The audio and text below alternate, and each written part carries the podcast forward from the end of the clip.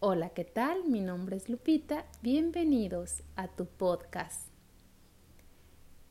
El día de hoy les voy a compartir mi testimonio de cómo he logrado generar la abundancia que hoy vivo, que hoy disfruto. Hoy les voy a compartir cómo he logrado tener mi propia casa, mi propio coche del año, de contado, pagando un billete tras de otro, como he logrado vestir a mis hijos con grandes marcas como Louis Vuitton, Dolce Gabbana, Burberry, entre otras. Hoy les puedo compartir cómo puedo ganar miles y miles de pesos cada semana cómo he logrado vivir en abundancia real. Hoy gano lo que nunca antes en mi vida había ganado, aunque por fuera no se alcance a ver. Hoy puedo ir a los restaurantes más caros de Guadalajara, vestirme con las grandes marcas, comprarme los maquillajes más caros las alhajas que yo quiera, irme a vivir a donde quiera, viajar a donde quiera. Hoy puedo decir que tengo dinero de sobra, que trabajo lo que yo quiero, que yo sola pongo mis propios horarios y mis propios días. Y no vengo a venderte un curso, por el contrario, vengo a hablar de mi testimonio, de cómo sucedió. Quienes ya conocen mi vida, lo cual ya le he compartido en otras redes, saben de lo que estoy hablando. Mi infancia fue muy diferente, mucho, muy diferente. En mi infancia, una de las cosas más dolorosas que yo vivía era ver a mi madre cómo lloraba sentada en una silla porque se le había acabado el dinero que papá le había mandado de Estados Unidos. Yo la vi preocuparse, mortificarse, culparnos, pedir prestado, pedir fiado. Esa situación de dolor a mí se me impregnó. Yo me quedé con eso a mí me tocó ver cómo mi mamá nos daba de comer comida de varios días o muy poca comida. A veces cenábamos, a veces no, a veces teníamos, a veces no. Y teníamos, me refiero a medio tener. Siempre los zapatos eran usados o eran de marcas muy baratas, muy baratas que se despegaban pronto. Siempre traíamos cositas usadas porque no le alcanzaba para más. Siempre estábamos limitados y cuando tenía, nos surtíamos de despensa. Y yo era la niña más rica, pero a la semana ya no tenía dinero. A mí me tocó ver cómo sufría esas situaciones. Nuestra casa era el piso de tierra, dormíamos varias personas en una sola habitación. A veces había luz, a veces no había luz.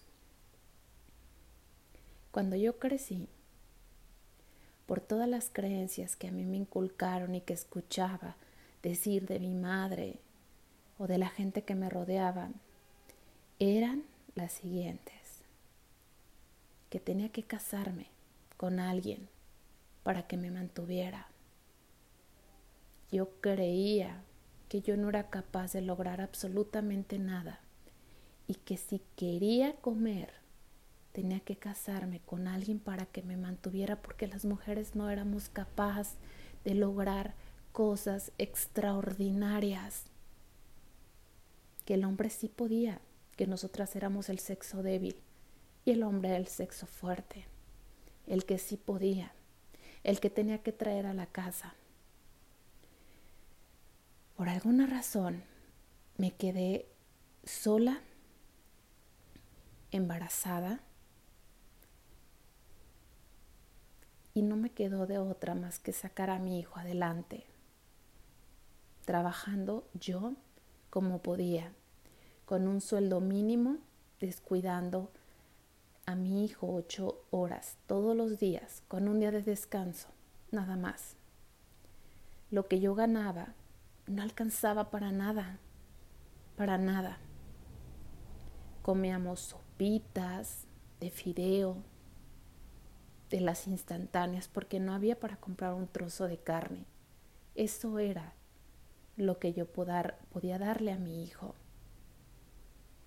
Tenía que restringir el uso del microondas, no ver tanta televisión, tratar de economizar lo más que se pudiera, porque sabía que no iba a poder pagar recibos. Cuando llegaban recibos muy altos, yo me enojaba tanto y empezaba a buscar culpables porque en el fondo sabía que no tenía para pagar eso, que no podía, que no me era posible. Recuerdo una ocasión en la que mi hijo me pidió para una torta, una torta de 30 pesos. Y les digo algo, era todo lo que yo tenía. Y se lo di no iba a mostrarle que no había más, que si le daba eso, entonces yo me quedaría sin comer o sin comprar medio kilo de tortillas y se lo di. Como esa ocasión, hubo muchísimas, muchísimas veces en las que tenía el dinero contado, 50 para el día o 30 o 35, cuando yo tenía 100 pesos para comer el día, era rica podía comprar carne. Siempre mi mamá me apoyaba, me ayudaba con parte de la comida que ella tenía, pero siempre mi situación era muy limitante. No se hable de comprar muebles, porque era de risa. Yo no podía comprar un mueble, no podía ni siquiera ponerle un closet a mi hijo decente. Y lo que usaba como closet en su recámara eran cajas de madera de las que habían transportado aguacates o frutas. Eso es lo que yo podía darle como un closet. Usé una maceta porque mi hijo quería una lámpara. Una maceta vieja que tenía, la pinté de rojo y la colgué. Eso era lo que yo más podía darle. Siempre carentes, me acuerdo que cuando se me antojaba una coquita, yo iba, buscaba de todos los rincones pesos tirados por detrás de la puerta para poder ajustar en aquel entonces siete pesos para una coca, porque no tenía más. A veces si tenía que ir a algún lugar me iba caminando porque no tenía para los camiones. Muchas veces viví junto con mi hijo este tipo de circunstancias. Muchísimas, muchísimas. Me empecé a llenar de tanta rabia y de tanto coraje contra Dios o contra la vida, como tú lo quieras llamar, que un día llorando le reclamé que por qué me permitía vivir tan miserable, que qué le había hecho yo que por qué podía voltear a ver a ciertas personas que viajaban en aviones privados y que usaban marcas carísimas, relojes de oro, coches del año, carísimos. Y porque yo no tenía ni siquiera para comer decentemente, ni siquiera para comprarle un par de tenis buenos a mi hijo. y comenzó mi lucha y mi búsqueda por ganar lo que quería ganar. Ahora entiendo por qué la vida me puso en esa situación y me apretó tanto para que yo despertara y me comenzara a mover. Empecé a buscar en internet opciones para yo vivir del Internet, para yo poder ganar dinero sin tener que ir a trabajar, con mis horarios y con mis días. Y ni siquiera pedía mucho. Yo decía, con que el Internet logre darme con algún trabajo online alrededor de mil pesos al mes, me conformo. Tanta era mi miseria que pedía solamente mil pesos al mes. Y empecé a encontrar opciones, distintas opciones. Algunas no me convencían, algunas sí me convencían.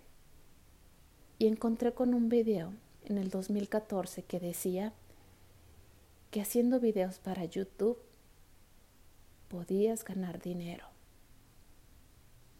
Y empecé a hacerlo.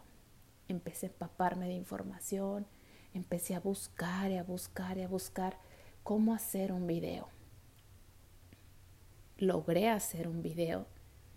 Logré abrir mi, abrir mi cuenta en YouTube. Yo no conocía absolutamente nada del Internet, ni siquiera cómo subir o descargar imágenes, ni siquiera cómo crear un correo, ni siquiera cómo tener una cuenta en YouTube.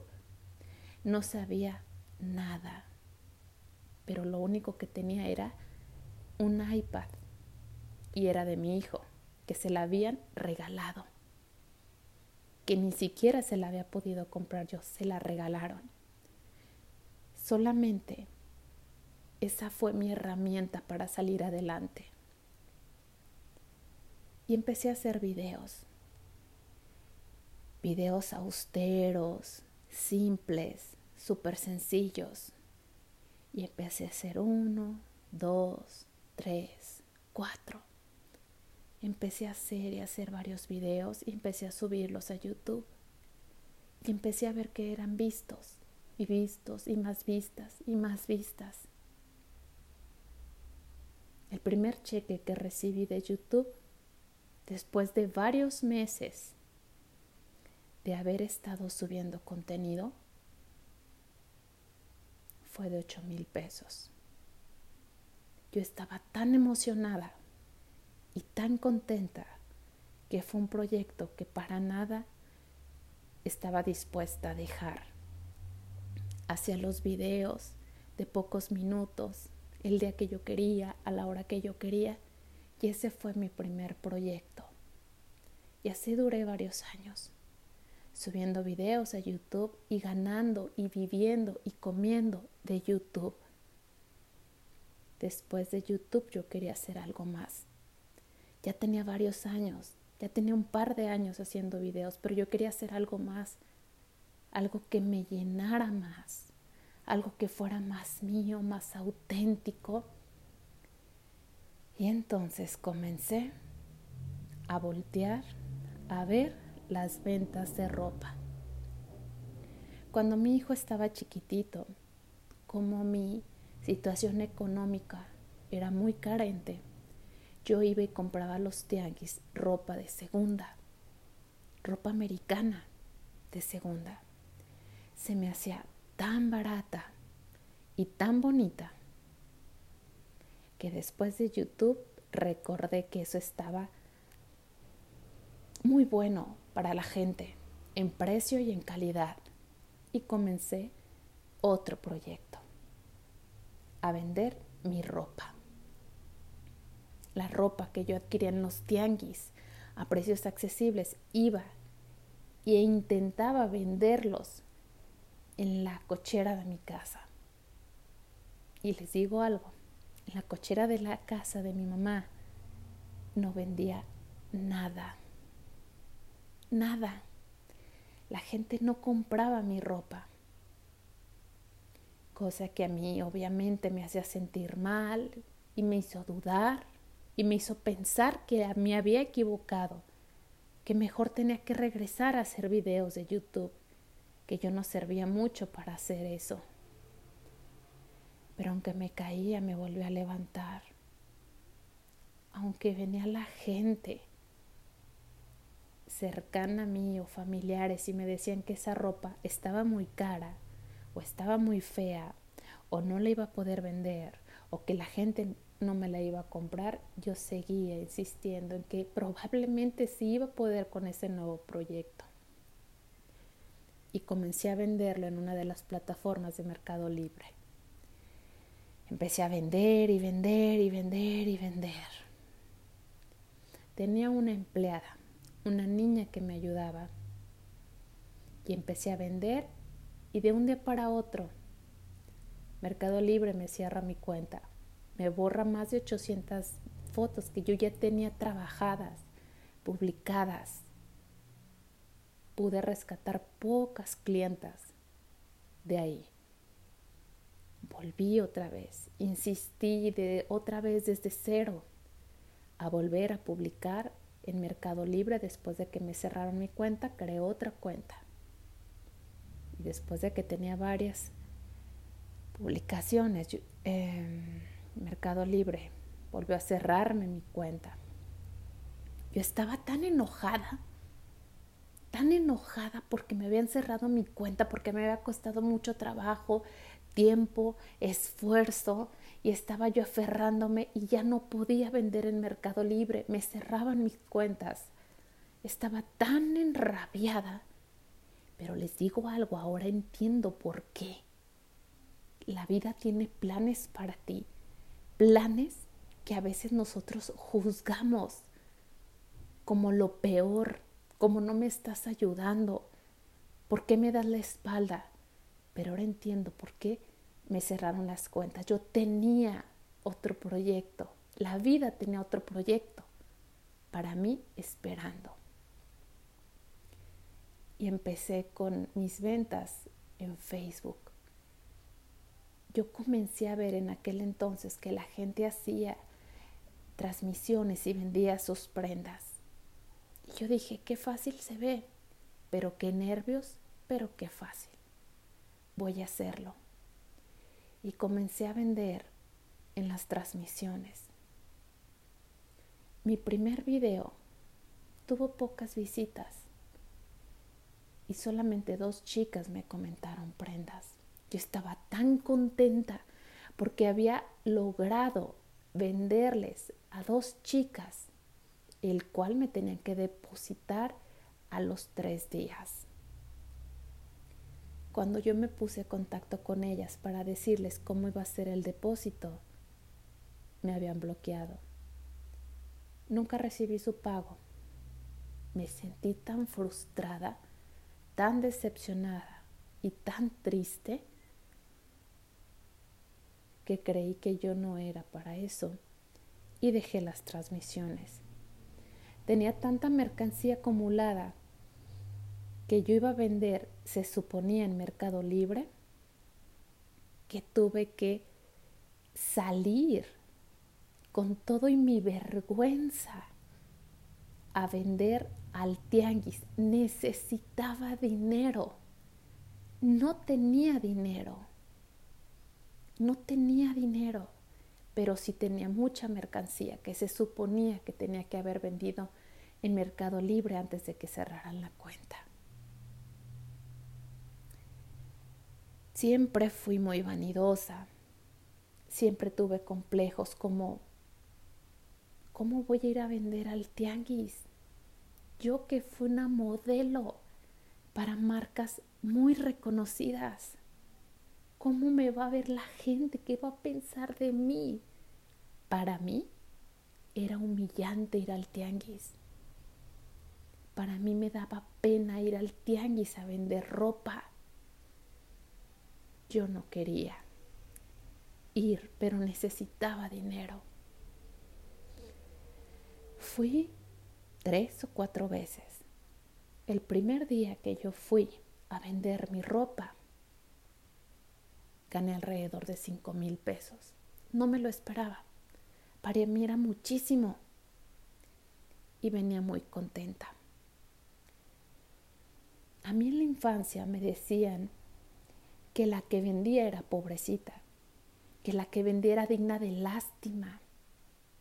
Era por eso que a mí me daba tanta vergüenza ir al tianguis, porque sentía que así me veía la gente, o que se burlaba, o que se reía, o que iban a decir, mira la que era modelo.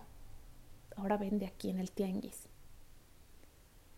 Y continué cuatro veces. Tenía que enfrentar, tenía que pasar por ese reto para perderle el miedo al que van a decir, a la clienta, a lo que iban a pensar de mi ropa. Tenía que pasar por ese proceso de frente, en vivo. Y después de ese mes ya me sentía más fuerte y decidí regresar nuevamente a hacer en vivos. Decidí regresar nuevamente a hacer transmisiones.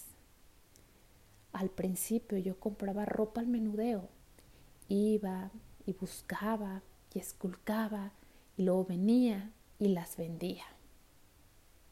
Al principio era poca venta. Después de tres años de estar ahí, siendo perseverante, constante, subidas y bajadas, en estos tres años hubo muchas etapas distintas en las que a veces no me la creía, en las que era prueba y error, prueba y error, prueba y error. Pasé por muchas situaciones en las que creía que ya no iba a poder seguir, que era un fracaso, que la gente ya no me, me querría comprar, pero yo seguía sin quitar el dedo del renglón. Después de tres años, este es un negocio exitoso este es un negocio que me da mucho más de lo que yo creí un día poder generar con mis días, con mis horarios. Hoy tengo seis personas trabajando conmigo, cosa que nunca imaginé. Hoy tengo mi propia casa, mi propio carro del año, mi hijo tiene su departamento amueblado con los muebles más caros de las mejores mueblerías. Y no te lo digo para presumir, te lo digo porque posiblemente tú puedes estar pasando por una situación parecida y puedes creer que no puedes. Yo en su momento creí que ya tenía casi 40 años que quién me daría trabajo, que cómo iba a vivir, que no tenía una pareja estable que me mantuviera, que no tenía estudios, que era tonta y que no iba a poder lograr hacer algo grande. Hoy me siento tan fuerte porque cada vez que yo iba logrando algo, mi fortaleza se iba reforzando cada vez que lograba llegar a cierta cantidad de dinero a la semana, ya me la creía que sí podía llegar a esa cantidad. Cada vez que lograba llegar o subir a otra cantidad, ya me la creía que sí podía llegar a un nivel más arriba y a otro nivel y a otro nivel. Hoy Vendo pacas completas